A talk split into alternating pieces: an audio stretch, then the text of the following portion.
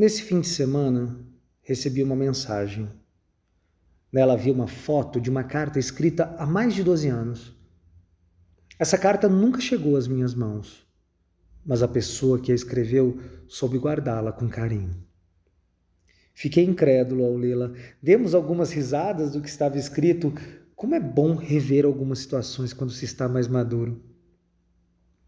No desenrolar da conversa, recebo outra imagem a imagem de um cartão. A mensagem que acompanhava dizia: Passei boa parte da minha vida acreditando no que está escrito aqui. Esse cartão tem um valor imenso para mim. Confesso que não recordava do que estava escrito, pedi para ver, e é claro, era uma jura de amor.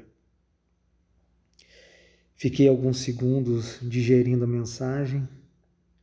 Mais uma vez rimos, mas agora era diferente. Naquele momento soube que teria uma longa noite de reflexão.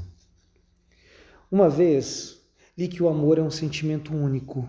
O que muda é a maneira que o manifestamos para as pessoas. Mas o amor é um só. Como nem só de teorias vive o homem, aprendi que o amor é único, mas não imutável. Ele se transforma e a nossa maneira de manifestá-lo também a dona do cartão e da jura de amor, ainda é uma pessoa muito importante em minha vida, a amizade mais pura e sincera que tive a honra de conquistar.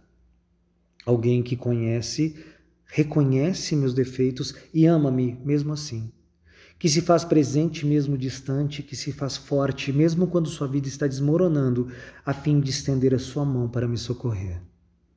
Nosso amor mudou, mas mudou para muito melhor somos amigos.